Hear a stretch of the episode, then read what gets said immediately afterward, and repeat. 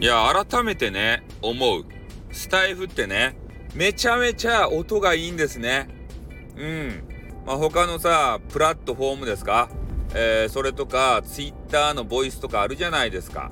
ああいうやつにね、いろいろと音声を吹き込んできて、で、それで改めて、えー、聞き直してみたらね、もうこのね、スタイフがもう素晴らしかわけですたい。まあさすがね、容量めっちゃ使う、そんなね、えー、あれ、あれ、サイトですね。あの、い、あの、イエロー、イエローじゃない、オレンジイケメンがね、言おったもん。ね、なんか、スタイフって無駄に容量を使って、なんか無駄に音、音質、音いいですよね、みたいな。ね、あの、パソコンオタクのさ、ね、今は亡きオレンジイケメンっておじさんがいたわけですよ。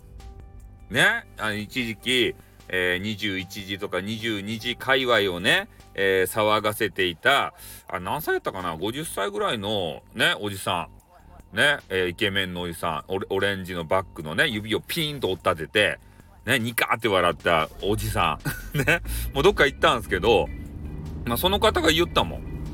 ね、な、なんでこんなに無駄に音がいいかわからんけど、ね、とにかくスタイフは音がいいんだと。うん。だからまあね、歌い人とかがさ、まあそれだったらいいのかなと思うけれども、やっぱクリアな音声でさ、イケ、イケボとかさ、ね、あと萌え声とか聞きたいじゃないですか。ね。なんかほんとね、激川ガールのさ、ほんと萌え声聞きたいっすよね。ああ、あれ聞きよったらもうなんか脳みそがとろけていくもんね、本当に。そんな感覚にとらわれるんですよ。ね、だけど耳恋するっていうのも分からんでもないっすね、ほんと。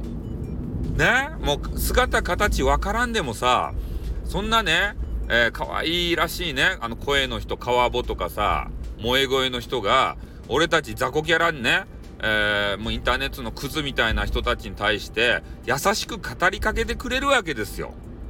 さらにね、俺たちがあの書いた気持ち悪いコメンティングを読んでくれる。ねこれたまらんばい。ね俺たちキモータはたまらんばい、もう。辛抱たまらんばい。ね。そういうことに使ってる人もいるんじゃないでしょうか。っていうわけでね。うん。だから本当ね、その音の良さを生かして、まあ皆さんもね、配信されてると思うので、えー、男性の方はイケボね、おいでとかね、あと何やったかいな、部屋を取ってあるんだとかね、そういうあの、シチュエーションボイスですか？そういうのやってみたりとか、えー、女性の方、あの、可愛らしい声の方はね、みんな、大好きだよ待っててねとか言って、そういう声を使って、えー、いろんなリスナーさんをキリキリ前にさせて、ね、言ってはいかがでしょうか？というわけでございましてね。うん、ちょっとそういう風に思いましたんで、ボイスさせていただきました。じゃあ終わりたいと思います。おっとまたなにょ